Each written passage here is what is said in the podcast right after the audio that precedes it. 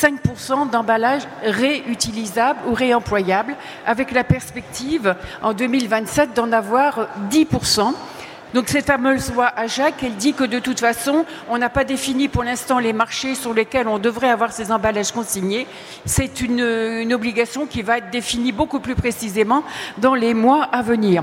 Alors à cette loi AJAC se rajoute d'ailleurs un deuxième, deuxième obligation réglementaire qui vous concerne peut-être un peu moins, c'est la fameuse loi climat et résilience qui touche en particulier les emballages en plastique à usage unique, mais dans lequel on a d'autres choses qui concernent l'emballage en particulier, avec l'idée de créer un éco-score, comme on a aujourd'hui un Nutri-Score, qui donnerait l'impact environnemental des différents emballages utilisés sur le marché français. Là, euh, il y a ensuite l'obligation pour ceux qui fournissent les collectivités territoriales et municipales en général, et comme les cantines, avoir des euh, contenants réutilisables. C'est le problème des éco-cups en particulier. Hein.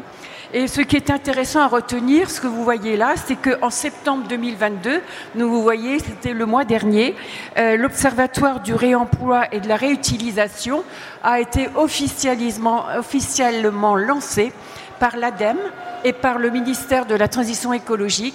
Et c'est cet observatoire qui va regarder quels sont les secteurs sur lesquels on va décider de la mise en place de ces emballages consignés. Euh, et puis, dernier aspect réglementaire, euh, bah, c'est ce que vous entendez euh, parler aujourd'hui de la stratégie 3R comme réduire, réemployer et recycler, bon, qui concerne à la base, encore une fois, les emballages en plastique, mais qui, voyez, va aider par l'axe 2 à accompagner la montée en puissance du réemploi, aussi bien dans des produits finis que des produits vendus en vrac.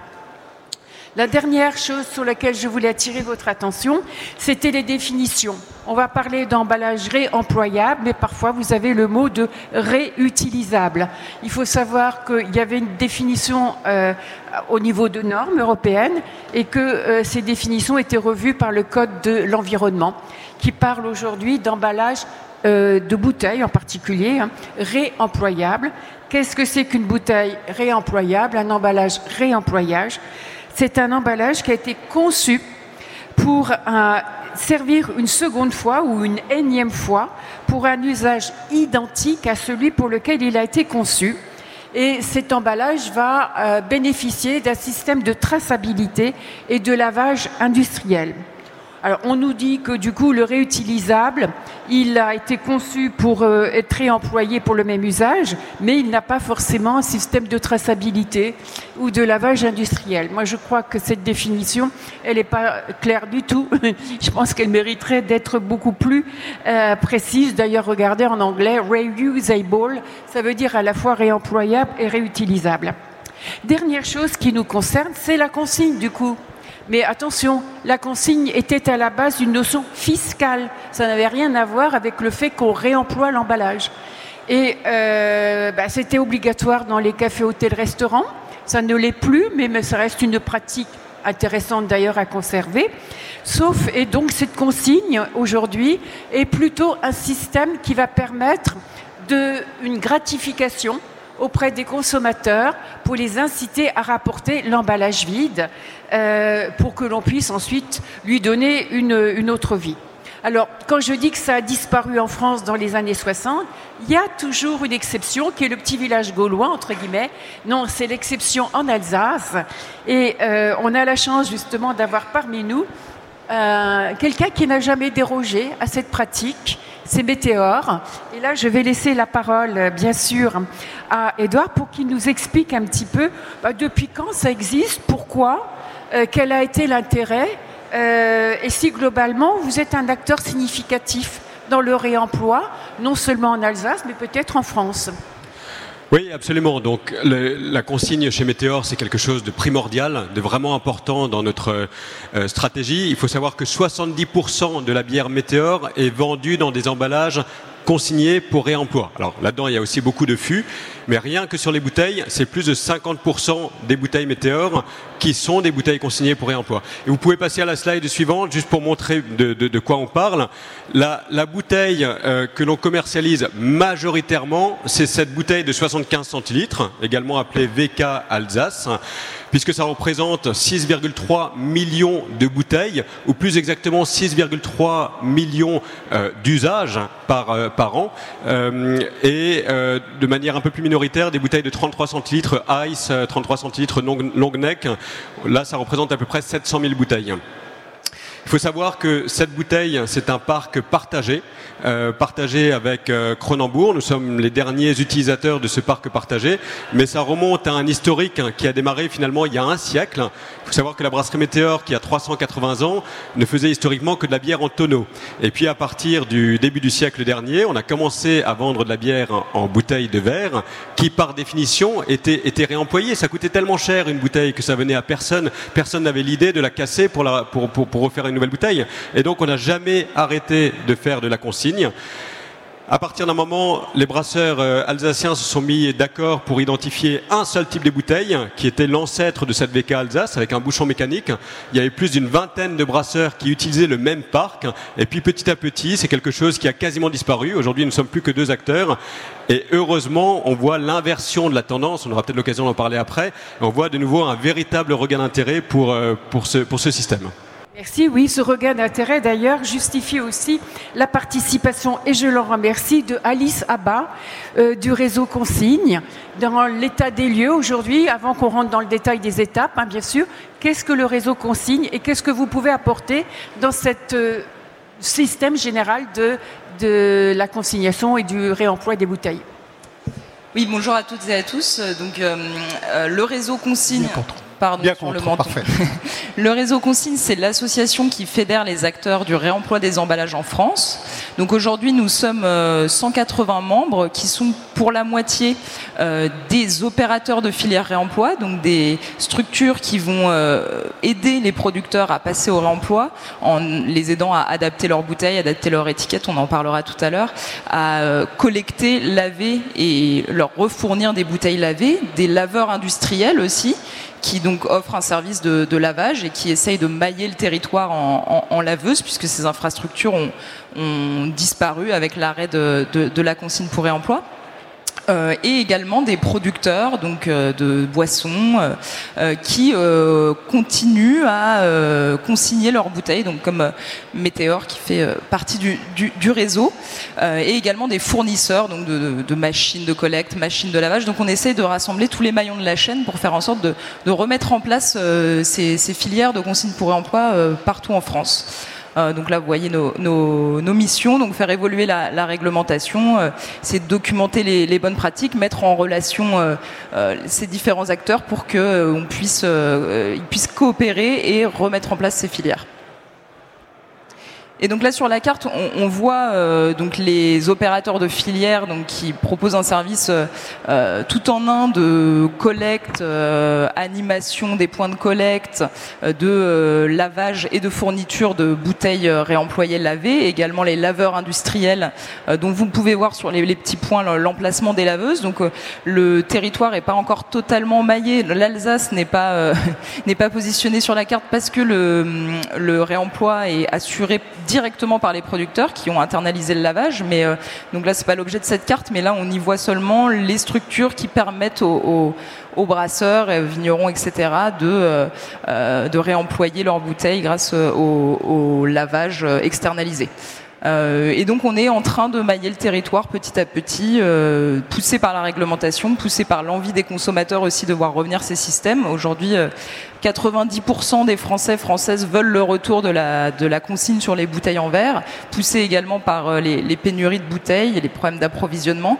Donc voilà, il y a un retour en puissance aussi poussé par l'impact écologique des emballages qui est réduit grâce à la consigne euh, du verre. Donc justement, voilà pour ce qui est de l'état des lieux. Je vous propose de passer dans le vif du sujet, entre guillemets, euh, pour étudier de plus près les étapes d'un dispositif de réemploi. Euh, on parle bien sûr de réemploi de bouteilles ayant transité par le consommateur. Je vais commencer par Bastien, parce qu'on dit qu'un emballage réemployable a été conçu pour pouvoir servir plusieurs fois pour le même usage que celui pour lequel il a été conçu. Ça veut dire quoi en termes de spécification technique de la bouteille, en termes de responsabilité entre le one-way et le, le réutilisation? Peut-on parler d'une traçabilité sur une bouteille pour le cas où il arrive un problème? Qu'en est-il au niveau des coûts? Et à la limite, moi, consommateur, est-ce que je peux différencier un emballage réemployable d'un emballage à usage unique? Ça fait euh, beaucoup de questions. Je vais repartir par le consommateur justement. Consommateur qui peut avoir euh, entre les mains facilement euh, cette bouteille de bière de 75 centilitres que vous reconnaîtrez et qui est réemployable. Elle a été conçue telle quelle par le verrier. Alors en tant que consommateur, n'importe quelle bouteille en verre, techniquement, elles, sont issues du même verre, du même four, donc vous pouvez la réutiliser comme carafe d'eau chez vous, c'est-à-dire que le, le verre est complètement inerte, vous pouvez l'utiliser mille fois, il n'y aura pas d'altération des produits que vous mettez dedans. Par contre, en tant que brasseur, là, c'est plus la même chose. Les verriers conçoivent des bouteilles réemployables ou non réemployables. Donc, quand vous regardez la fiche technique que euh, nous fournissons euh, Veralia euh, avec nos produits, vous pourrez voir sur le cartouche en bas si la bouteille est réemployable ou non réemployable. Systématiquement, sur les bouteilles, c'est indiqué. Donc, en l'occurrence, pour faire le réemploi, il faut euh, utiliser euh, les euh, bonnes bouteilles qui ont été conçues en étant pour des usages qui vont être du coup différents. C'est-à-dire que les, bouteilles vont être soumises à de multiples chocs en fonction tout au long de leur cycle de vie.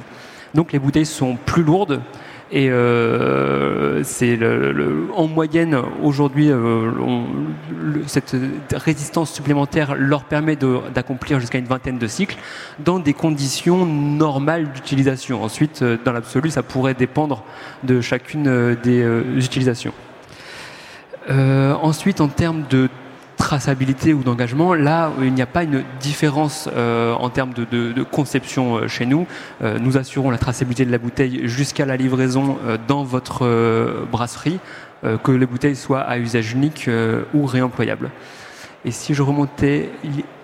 Alors concernant le coût, ce n'est pas le caractère réemployable ou non réemployable qui va être le paramètre déterminant euh, de, l'emballage. Il y a beaucoup, beaucoup de, paramètres. Ce qui est sûr, c'est que en étant sur des bouteilles réemployables et en s'engageant vers des systèmes de réemploi, vous pourrez euh, à terme économiser euh, sur l'ensemble de vos coûts d'emballage votre, vos dépenses. Je voudrais juste insister sur la responsabilité utiliser des emballages à usage unique pour les réemployer. En cas de problème, la responsabilité, c'est celle du brasseur, c'est pas celle du verrier. Alors, dans tous les cas, la responsabilité du brasseur est de vérifier l'intégrité de ces emballages avant de leur conditionnement. Par contre, effectivement, en cas de problème majeur, le fait d'avoir utilisé une bouteille réemployable ou non réemployable pour un système de réemploi euh, fera une, euh, une différence. D'accord. Alors du coup, comment ça se passe chez vous justement, euh, euh, Edouard Combien de cycles subit votre bouteille entre guillemets? Comment vous gérez votre parc? Euh, On sait aussi que parfois, à fur et à mesure de servir, les bouteilles s'abîment avec ce qu'on appelle l'abusage ou le scuffing. Est-ce que c'est un problème? Comment vous faites? Comment vous gérez votre parc?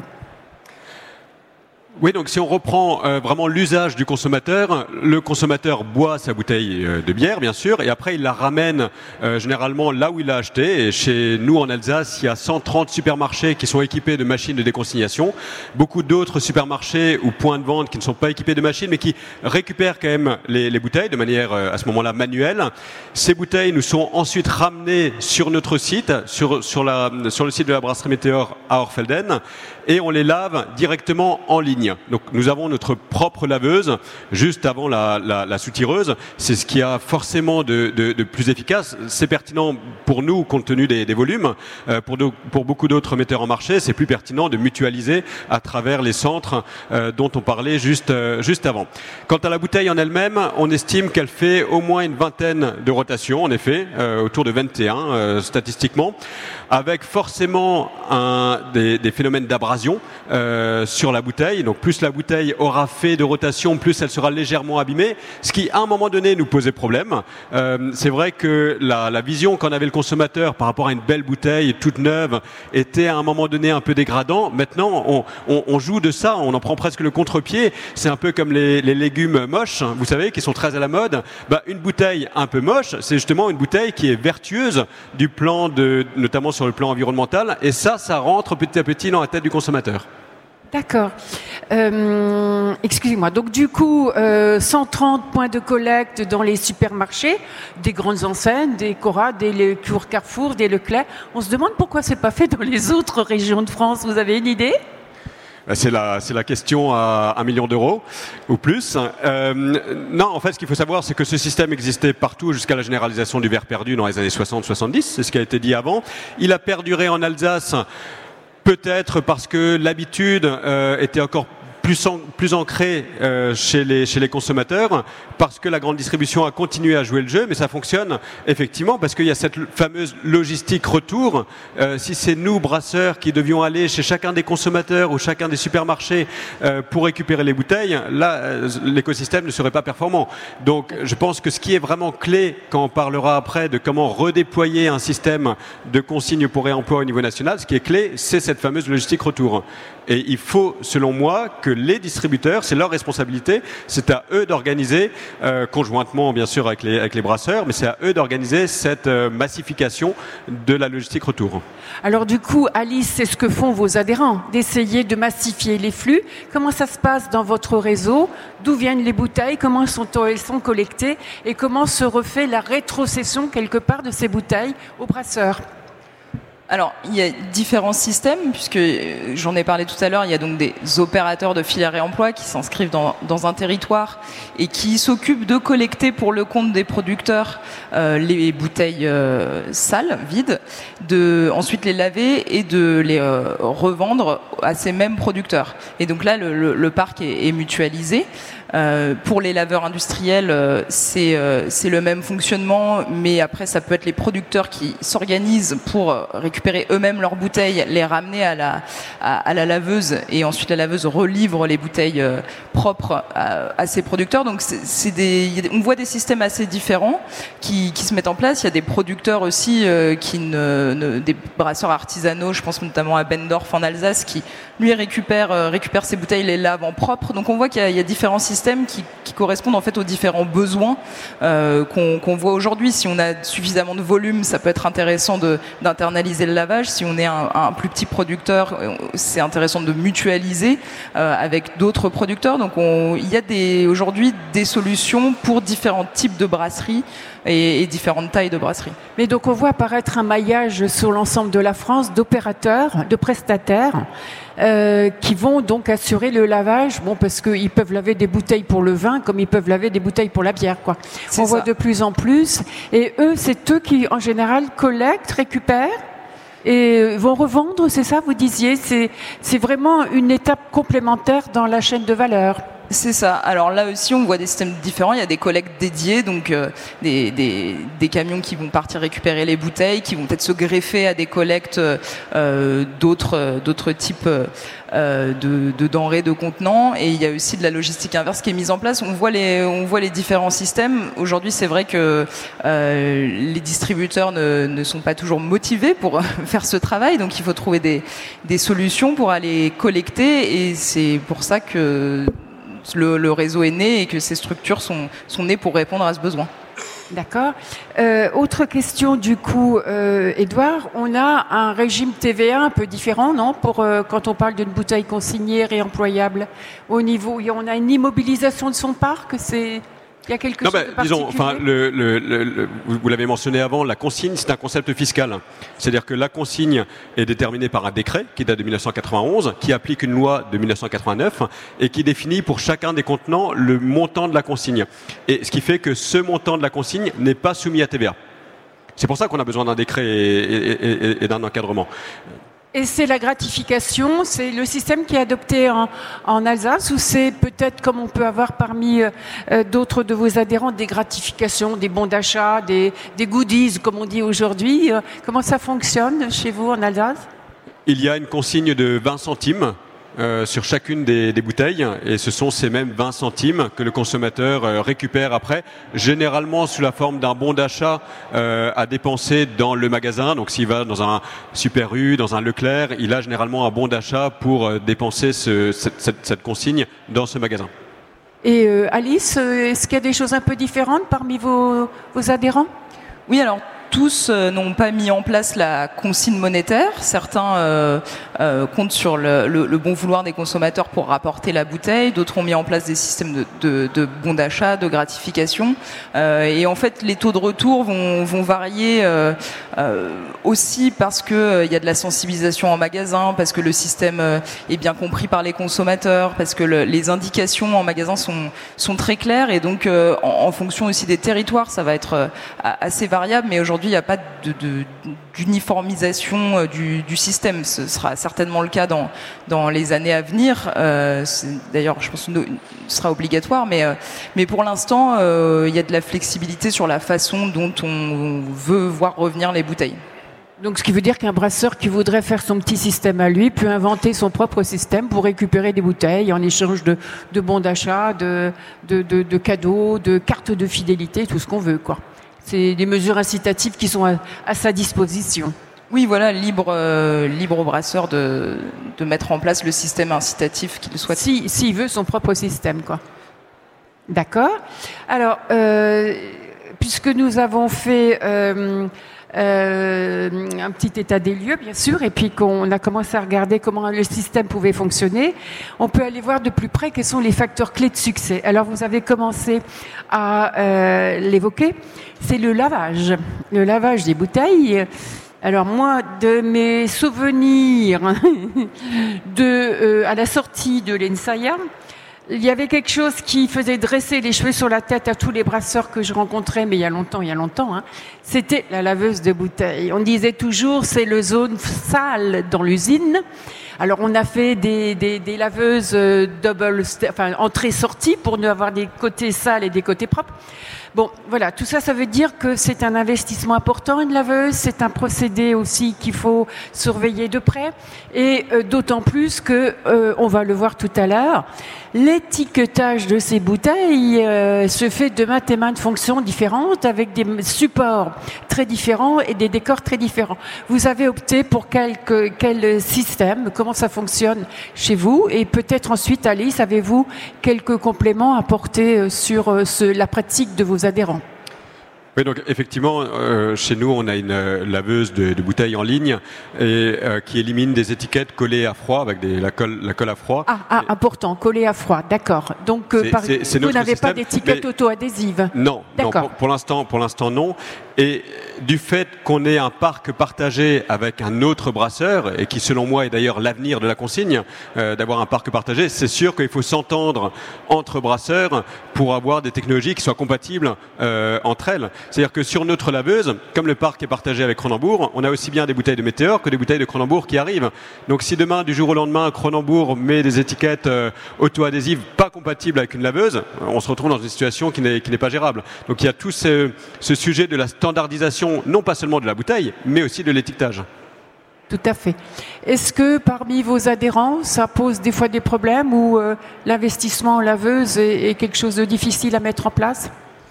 Alors sur, l'étiquetage, euh, nos adhérents ont chacun leur, euh, leur cahier des charges qui leur permet d'être sûr que l'étiquette va bien, va bien s'en aller au lavage. Et dans le réseau, on a euh, euh, un certain nombre euh, d'imprimeurs d'étiquettes qui vendent des, étiquettes hydrosolubles, donc qui, s'enlèvent au lavage. et donc effectivement, c'est clé puisque si on a la bonne bouteille, qu'on a mis en place le, système de retour, mais que l'étiquette ne, ne, part pas, et bon, on peut pas réemployer la bouteille. Mais donc euh, tout ça est, est, calé euh, au niveau des adhérents du réseau et avec les fournisseurs partenaires du réseau. D'accord. Donc euh, quand on va dire lavage, il y a deux choses auxquelles on pense. C'est peut-il y avoir une oxydation de surface de la bouteille avec un lavage mal conduit ou avez-vous des recommandations à faire en matière de lavage pour protéger l'état de surface de la bouteille Et puis ensuite, bien sûr, euh, autre chose, c'est l'efficacité microbio. Quand on voit que chez les microbrasseurs, on a beaucoup de, de bières non filtrées, bah, on a des levures qui collent un peu à la bouteille, quoi. Donc c'est pas un problème, ça, ça, pose pas de problème. Vous n'avez pas constaté de problème à ce niveau-là. Peut-être déjà pour ce qui est de l'état de surface. Alors très rapidement, effectivement, euh, toutes les bouteilles euh, en verre sont protégées par un traitement de surface qui va euh, petit à petit disparaître lors des procédés de lavage. Et c'est une des raisons pour lesquelles les bouteilles réemployables doivent être plus lourdes. Ensuite, il y a une solution simple pour faire durer le plus possible ces bouteilles réemployables, c'est d'éviter les frottements entre bouteilles. Et une des clés pour moi euh, qui est euh, utilisée par de nombreux systèmes, euh, dont Meteor si je ne m'abuse, c'est d'utiliser des casiers en plastique qui vont minimiser ces frottements lors de différentes étapes logistiques fameux casiers CFP qui sont eux-mêmes consignés. enfin, en tout cas, ceux qui ont leur, leur état d'être dans la, le café, hôtel, restaurant, quoi. je parlais ensuite des problèmes de levure collée. Non, c'est pas des choses particulières euh, constatées. Bah, disons, nous, nous avons des, des, bières avec euh, des dépôts de levure, comme la Meteor Weizen, par exemple, ou même la, l'IPA, qui est, euh, qui est seulement légèrement centrifugée, mais qui n'est pas entièrement filtrée. Donc, il peut y avoir un dépôt de levure. C'est, c'est, pas la plus grande inquiétude. Enfin, une bonne laveuse élimine ça facilement. Euh, non, par contre, il y a un point important, c'est les corps étrangers. Parce qu'on récupère des bouteilles euh, vous savez comment ça se passe, une soirée entre amis, la bouteille au milieu, il peut y avoir des mégots, il peut y avoir euh, plein de choses, et donc il faut être particulièrement vigilant sur l'absence de corps étrangers, et ça effectivement c'est la responsabilité du brasseur, donc ça suppose aussi dans les équipements en ligne d'avoir des, contrôles euh, suffisamment efficaces. De corps étrangers, euh, et vous avez un exposant ici qui propose des systèmes, c'est du visible en général, c'est c'est du visible, c'est un des... Oui, oui, généralement c'est visible. C'est pas un gros investissement. D'accord. Ok. Alors bien sûr, dans les facteurs clés de succès, on vient déjà d'en parler. Il y a le rôle de l'étiquette dans tout ça. Alors, euh, bah écoutez, le plus simple, c'est de demander à Didier, qui est donc euh, imprimeur large, euh, bah, qu'est-ce que vous nous proposez pour être sûr de coller au cahier des charges des laveurs de bouteilles? Oui, alors Lorge, nous on est euh, fabricant d'étiquettes, euh, d'étiquettes adhésives. Comme on l'a vu dans le discours, l'étiquette arrive à, la fin, lors du lavage, et si elle ne part pas de la bouteille, le modèle économique n'existe plus. Et euh, une bouteille a été fabriquée avec des caractéristiques techniques euh, pour être réutilisé. Si l'étiquette ne se décolle pas, là véritablement, euh, le problème euh, existe. On travaille sur la consigne depuis 2019 et la base, c'est le cahier des charges. C'est ce qu'il a été nommé. le verre, comme, comme tu l'as dit tout à l'heure, il y a une fiche technique. Pour l'étiquette adhésive, c'est la même chose. pour être sûr, que l'étiquette va se décoller lors du lavage. Malgré toute la vie de cette étiquette, il y a des règles strictes qui sont à, respecter, que j'ai appelé de typologie pharma. Pourquoi? Parce qu'on ne peut pas prendre de liberté tout au long de la fabrication de cette étiquette adhésive avec différents principes, différentes utilisations. Il y a des règles, il y a des éléments euh, que l'on peut mettre sur une étiquette qui sont complètement hydrophobes et qui vont donc empêcher le décollement. Euh, l'étiquette est également euh, technique parce que ben, son adhésif, son matériau doit permettre le décollement du lavage dans les laveuses tout en ayant un décor attractif, puisque l'ensemble des fabricants de bière en général, euh, une des caractéristiques et le, moyen est vraiment euh, le décor extrêmement attractif des étiquettes. Élément attractif qui est obtenu par impression Oui, l'impression. Donc euh, l'impression numérique est aujourd'hui un procédé extrêmement répandu, qui, qui, est un procédé jeune mais euh, véritablement qui permet euh, les, pour les micro-brasseurs, les, les micro-séries, c'est ce qui a été écrit, des petites séries. J'ai donné des chiffres de 5 à 10 000, mais aujourd'hui, ce procédé-là également euh, peut permettre plusieurs centaines de milliers euh, d'étiquettes en, en, fabrication, puisque les, les, vitesses de fabrication, les caractéristiques techniques augmentent. Et en plus, on peut être sur des encres qui sont euh, compostables, véganes et faible migration. Même c'est quoi des encres véganes? Des encres véganes, c'est des encres qui, dans leur fabrication, n'utilisent pas d'éléments animaux et qui peuvent être euh, collés, non pas dans le verre, c'est ce que j'allais dire, le verre est, bloque la migration. Certains autres emballages ne bloquent pas la migration et donc on peut garantir que euh, l'encre n'aura pas migré à l'intérieur du produit et qu'elle donc elle garde les caractéristiques véganes du produit qu'il y a à l'intérieur.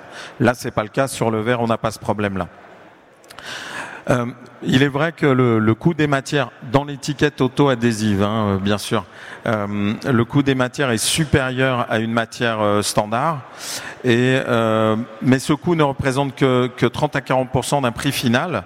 Donc avec une gestion maîtrisée, avec des, caractéristiques de fabrication en campagne, en, en optimisant également le format pour réduire l'impact environnemental également de l'étiquette adhésive puisque n'oublions pas que la base de tout ce qui est nommé, c'est pour notre environnement, c'est pour notre planète, c'est pour nous. Et euh, nous, fabricants d'étiquettes adhésives, on a également une partie de ces responsabilités de dialoguer avec nos clients pour optimiser les formats d'étiquettes. Et, pour moi, voilà, c'est ce que j'ai dit, ce type d'étiquette doit vraiment devenir euh, le, standard parce que aujourd'hui. Euh, J'étais un peu vite sur la précédente, je voudrais revenir. Voilà. Ouais, voilà.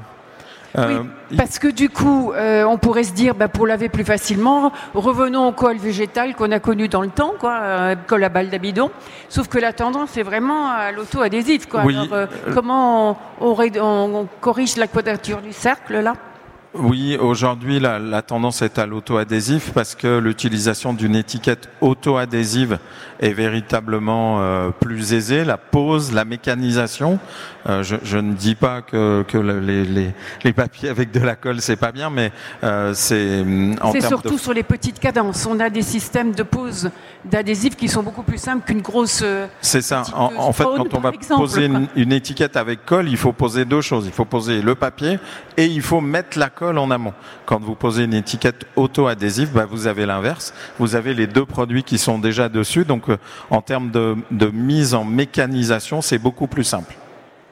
Et donc, du coup, comment on fait Là, c'est les fameuses étiquettes wash-up, c'est ça C'est quoi exactement Oui, donc voilà, là, on a euh, nommé quelques références de, matériaux qui vont se laver avec différents types de solutions, différents types de températures aussi, puisque toutes les laveuses euh, n'ont pas les mêmes caractéristiques techniques, n'ont pas les mêmes coûts et euh, n'utilisent pas le, le, même niveau d'énergie pour laver. Donc voilà, ici on, on, a cité quelques, quelques adhésifs d'un fabrique, du premier fabricant mondial de complexes adhésifs, et euh, où on voit que la température de lavage, que les applications peuvent être un petit peu différentes, certaines sur des fûts, d'autres exclusivement sur du verre, d'autres sur du fût, du plastique, du verre, et, et, et différents produits, puisque l'avenir, de toute façon, c'est véritablement de réutiliser les emballages verts, mais l'ensemble d'un grand nombre d'emballages, euh, par exemple avec euh, le développement du vrac aux différents sujets. Donc c'est vrai que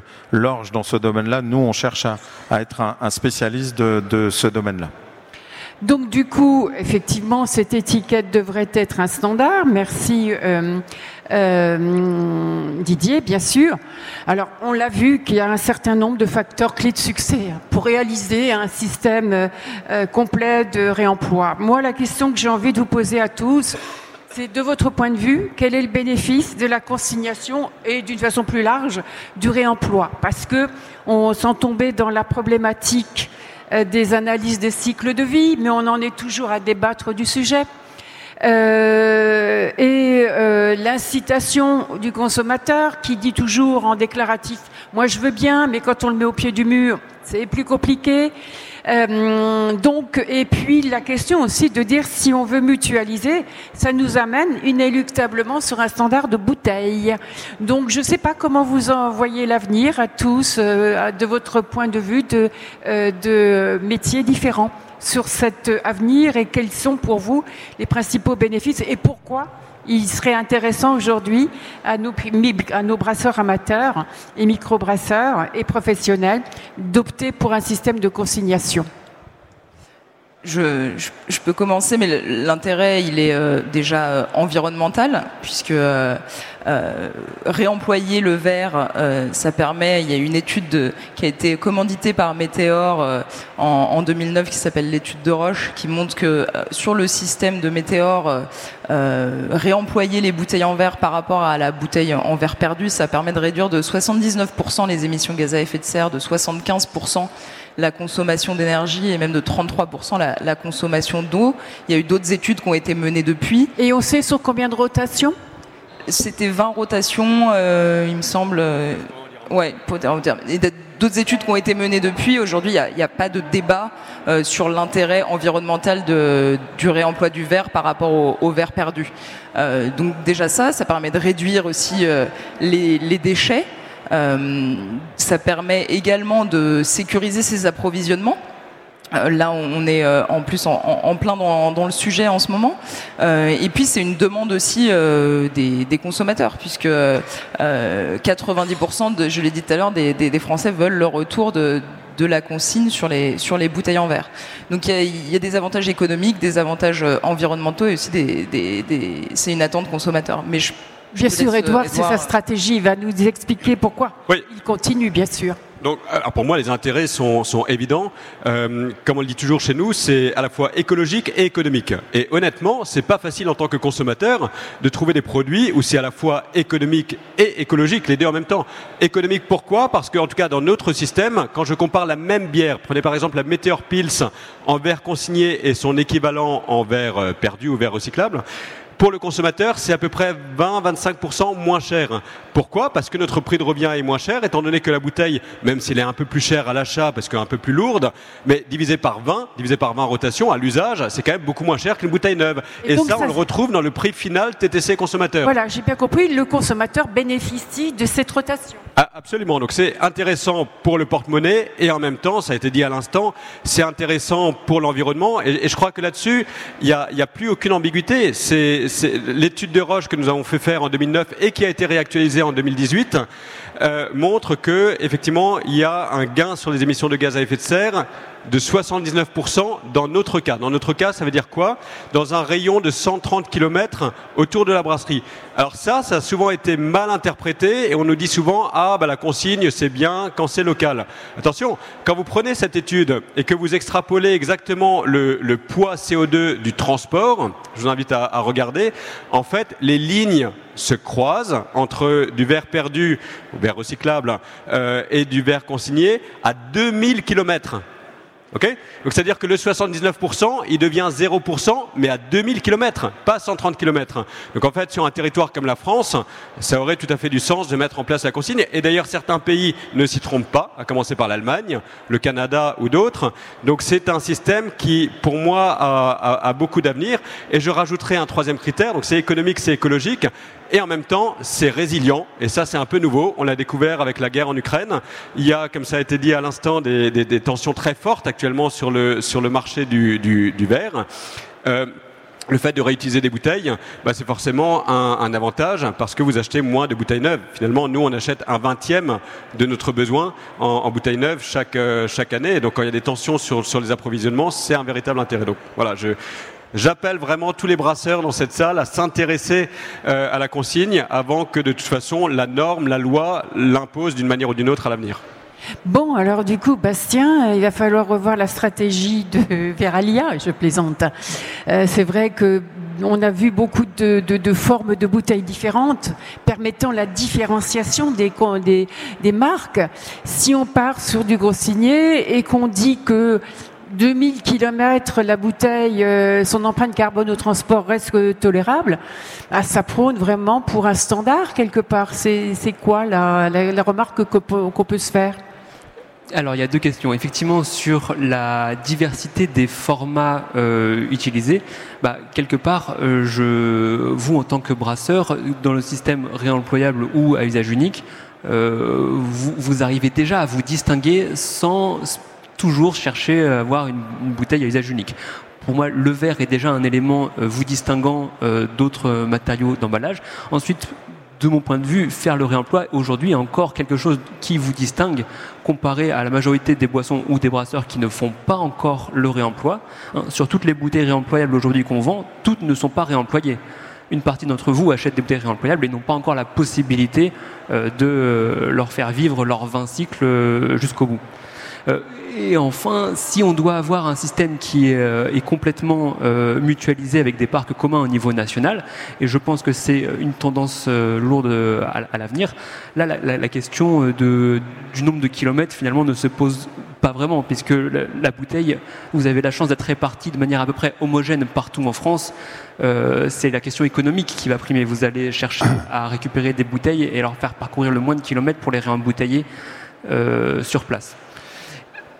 Pour reprendre sur l'autre question en termes de stratégie euh, d'entreprise, il faut savoir que tout ceci, va, tout ceci va complètement dans le sens et dans la vision euh, du groupe Veralia, dont la raison d'être est de réimaginer le verre pour un avenir durable.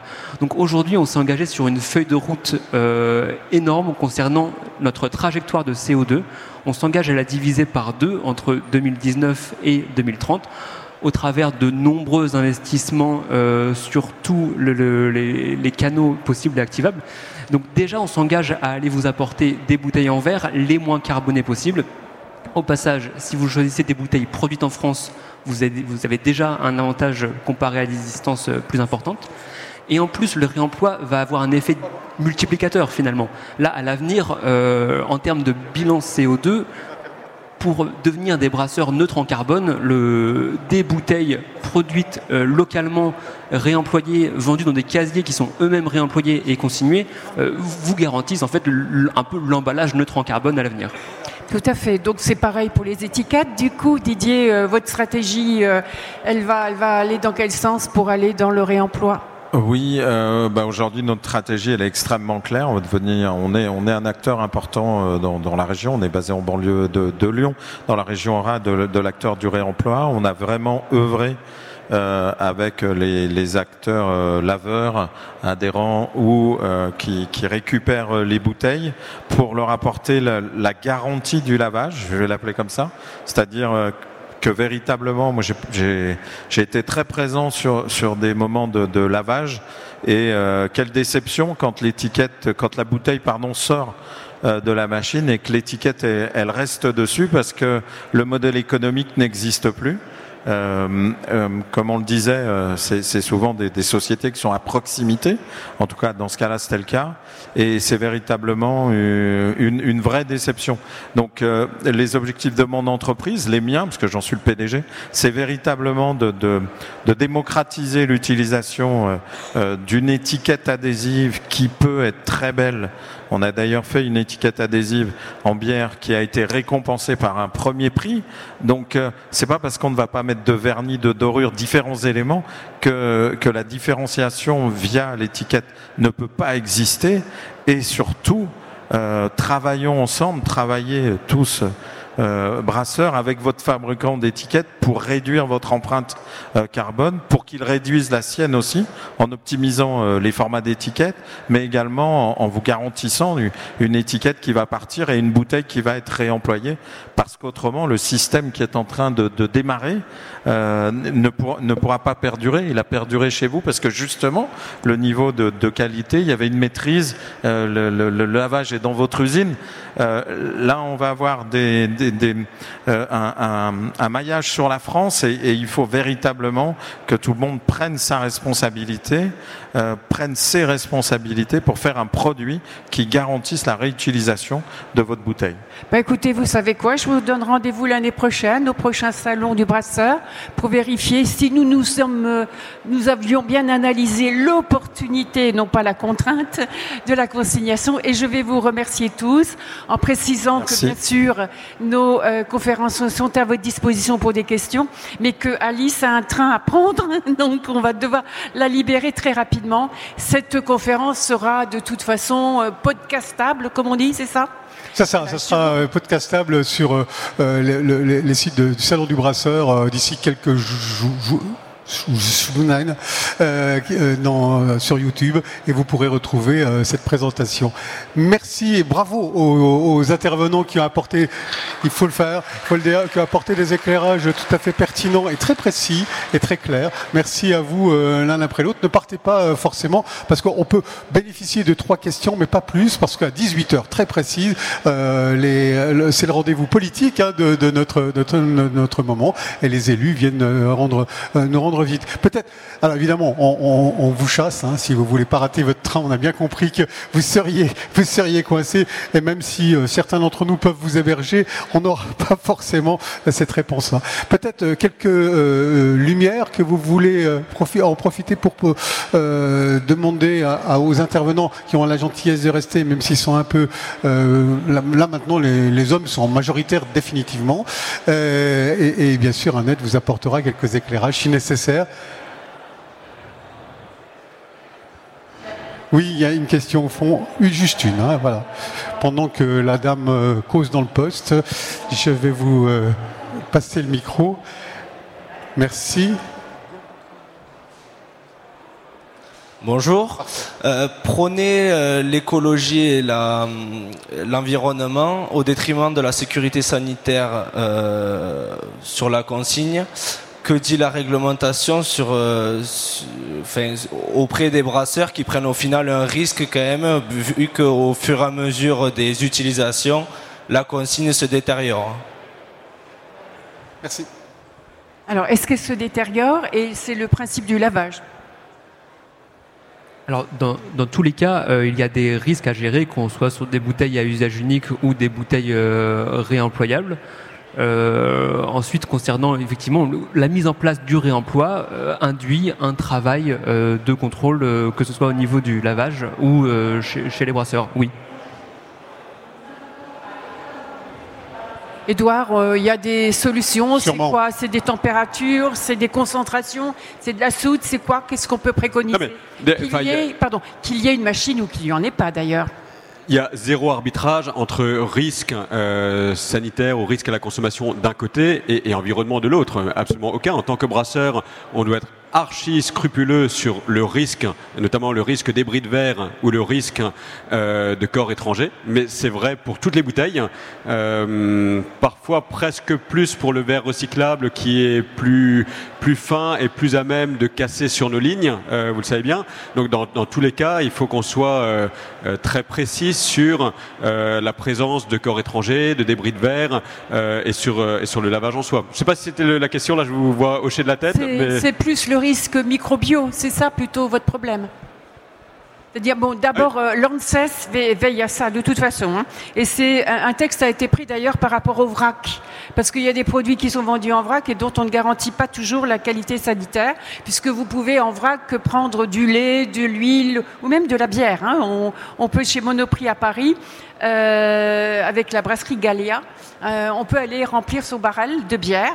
Et on sait que si un flacon n'est pas bien nettoyé, il va contaminer la canule, comme vous connaissez vous sur votre soutireuse. Et la, personne suivante qui va arriver avec son emballage propre, elle va voir son produit contaminé. Mais tout ça, ce sont des barèmes de lavage, je pense.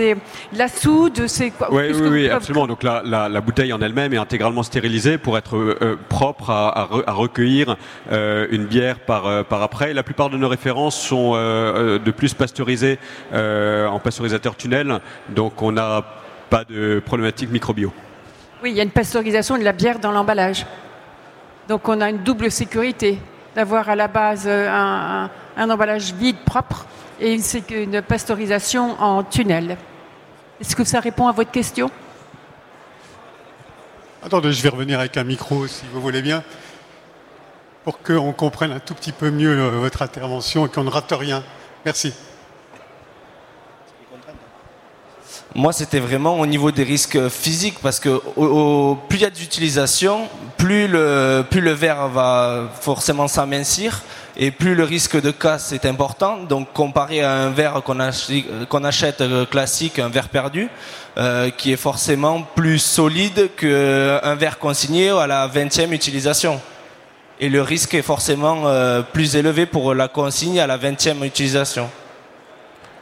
Alors aujourd'hui, ce qui fait que les bouteilles en général sont limitées à 20 cycles, euh, il n'y a pas un, compteur qui va faire que la bouteille va s'autodétruire au bout de la 20e utilisation. C'est simplement un taux de perte naturelle dans le système. Mais une bouteille euh, qui connaît une, qui, n'est pas choquée de manière arbitraire par les consommateurs, pourrait atteindre un, nombre de cycles illimité. Un exemple, en Allemagne, les eaux minérales sont majoritairement consignées, avec un système qui est encore euh, extrêmement optimisé. la moyenne du nombre de vies de ces bouteilles qui sont également euh, qui contiennent des eaux carbonatées, donc il y a également des contraintes dessus, c'est 50 utilisations. Donc pour moi, on a vraiment de la marge et visiblement beaucoup de marchés et de pays euh, gèrent cette situation sans difficulté. Merci. une petite question ici. Enfin, une question, pas petite. Oui, ben, très rapide. Je voulais juste rebondir aussi sur cette question. Excusez-moi. merci pour l'intervention. Quand on parle de traçabilité sur les bouteilles en verre, vous avez dit qu'on était, que les bouteilles étaient parfaitement tracées jusqu'à jusqu'à la, brasserie. Et il n'y a aucun traçage à partir du moment où elle est revenue. On ne sait pas combien de cycles elle a fait. Ou est-ce que vous avez peut-être euh, envisagé de mettre des gravages laser, quelque chose pour pouvoir vraiment identifier chaque bouteille individuellement alors aujourd'hui, ce n'est pas le cas sur nos bouteilles, que ce soit en France ou en Allemagne, nos bouteilles euh, sont tracées, euh, ou dans n'importe quel autre pays dans lequel euh, on opère, hein. nos bouteilles ne sont pas gravées aujourd'hui pour pouvoir avoir ce, ce, comptage. Par contre, techniquement, c'est envisageable. Par contre, je vais laisser Edouard y répondre sur le fonctionnement pratique aujourd'hui. Non, effectivement, actuellement, il n'y a pas de suivi euh, bouteille par bouteille. Il n'y aurait pas forcément grand intérêt. Et quand on parle de 20 rotations, c'est en fait une approche purement statistique parce qu'on sait combien de bouteilles neuves on rachète chaque année et on sait quel est le volume de bière que, l'on vend. Donc assez rapidement, on peut retrouver euh, le nombre de rotations moyennes, surtout si on le fait sur plusieurs années. Par contre, je vais juste compléter. Aujourd'hui, par rapport au vrac, il existe des, étiquettes adhésives euh, qui résistent à un grand nombre de lavages et un système de QR code unique pourrait exister pour euh, mieux tracer euh, la vie de, la bouteille. On a nous fait avec des partenaires des, tests sur des, produits vrac avec une étiquette adhésive et un QR code la société, une, société Ecosi qui est, partenaire pour un, distributeur Biocop. Euh, et, euh, et aujourd'hui, euh, on a fait plus de 20, 25 à 30. C'était pas obligatoirement dans le domaine de la bouteille et de la bière, mais on a fait 30 lavages dans des cycles différents et on, on est en capacité. Enfin, la technique existe et pourrait permettre de tracer. Il faudrait, voilà, c'est encore nouveau et il faut que le, que le législateur ou qu'il y ait un projet. Là, dans ce cas-là, euh, il y avait un, un projet de, de, connaître le contenant, la vie du contenant vis-à-vis du consommateur. Mais c'est tout à fait possible. La technique existe. Mais si j'ai bien compris, pardon, l'intervenant, il, il semble pas qu'il y ait une grosse plus-value euh, à, savoir combien de fois ça a été utilisé ou pas. Si euh, j'entends bien ce que vous venez de dire, euh, une bouteille qui aura été utilisée 100 fois, contrairement à ce que monsieur laissait sous-entendre, elle ne sera pas plus usée que si elle avait été utilisée 10 fois. Si elle casse, ben elle casse. Mais voilà. Oui, c'est ça, c'est-à-dire que Enfin, je parle sous le contrôle du verrier qui est parmi nous, mais une bouteille, elle se, elle se casse pas à moitié. Enfin, elle n'est pas légèrement cassable. Vous prenez pas une bouteille en main et tout d'un coup elle se casse entre vos doigts. C'est soit elle casse franchement, euh, généralement parce que c'est un choc, ou alors juste elle finit par ne jamais revenir. Parce que nous, on a un taux de récupération qui est de l'ordre de 97%. Euh, et pourquoi? Parce que euh, il y en a qui sont oubliés dans les caves du, du, consommateur. Il y a des consommateurs qui savent pas qu'elle est qu'elle est consignée, donc du coup ils la mettent dans des dans, dans des bacs. Donc c'est tout ça qui fait aussi qu'on arrive à 20 fois. Mais je ne pense pas que ce soit les contraintes physiques de la bouteille. Encore une fois, vous voyez, cette gourde, j'utilise tous les jours depuis deux ans, euh, elle tient toujours. Je ne vais pas la casser au bout d'un moment. Vous pouvez intervenir, vas-y. Oui. Euh, juste deux petites questions. Euh, la différence de coût entre une bouteille à usage unique et une consigne. Et est-ce que vous savez estimer le coût moyen d'un lavage, en gros? Alors, côté euh, vendeur, ce n'est pas le, paramètre euh, majoritaire déterminant du, coût. Hein. Il y a 36 000 euh, paramètres. Alors, les bouteilles réemployables sont un peu plus lourdes que les bouteilles à usage unique, donc c'est un des éléments de l'équation, mais il n'y a, pas de règle en, la matière. Et puis un dernier élément de réponse, s'il vous plaît, oui. Euh, oui, donc sur le coût de la bouteille en elle-même, la bouteille est un peu plus chère. Alors ça, dépend des modèles, mais entre plus 10%, plus 50%. Mais euh, ceci est à diviser par, par 20 en moyenne. Donc à l'usage, c'est moins cher. Moi, je serais incapable de vous dire précisément quelle est chez nous le coût du lavage. Je sais par contre que pour ceux qui le connaissent, Benjamin de la brasserie Bendorf, qui est pas mal avancé sur ce sujet parmi les, brasseries artisanales, va prochainement présenter une étude sur le sujet qui s'applique bien au domaine des brasseries artisanales. Donc je vous invite peut-être à le, à le contacter. Annette, à toi. Je voulais dire qu'on a eu une conférence tout à l'heure sur le prix de revient dans Brasserie. Peut-être que ce, ce, poste a été étudié par euh, Jean-François Drouin Pas exactement, sur le lavage. On a bien compris que euh, le lavage et, le, recyclage des bouteilles ne faisaient pas vraiment partie des habitudes euh, des brasseurs, des, des, petites brasseries en tout cas. on a bien entendu votre très peu pour l'instant en tout cas eh, ça, vient, mais on sent bien qu'il n'a pas apporté de, réponse sur cette, sur cette question majeure. Je suis navré d'interrompre là cette euh, conférence magnifiquement préparée euh, par, euh, par Annette et brillamment supportée par nos intervenants. Je vous invite à, applaudir là-dessus et, je renouvelle je renouvelle ce que euh, Annette a dit tout à l'heure. Rendez-vous l'année prochaine pour voir où on en est et peut-être euh, que euh, le, ce qui a été mis en place en, Alsace depuis si longtemps pourrait voir des choses se mettre en place un petit peu ailleurs et notamment avec une, pourquoi pas une, une bouteille type dans, dans, plein d'endroits. Allez savoir. C'est des sujets qui viendront se mettre en place là-dessus. Je vous invite à, à, aller vous restaurer, vous rafraîchir un instant et je vous donne rendez-vous pour les prochaines conférences dès demain matin à 10h. 30 peut-être. Euh, en tout cas, euh, merci d'avoir assisté et participé à nos conférences. Merci beaucoup pour votre présence très active. Et je vous invite à retrouver sur Internet euh, dans quelques semaines et sur YouTube la, manifestation, enfin la reprise de ça, de ça. Il y a une captation filmée qui a eu lieu tout à l'heure et je vous invite à les retrouver si ça vous intéresse encore. Très bonne fin de journée. Merci à vous et à demain.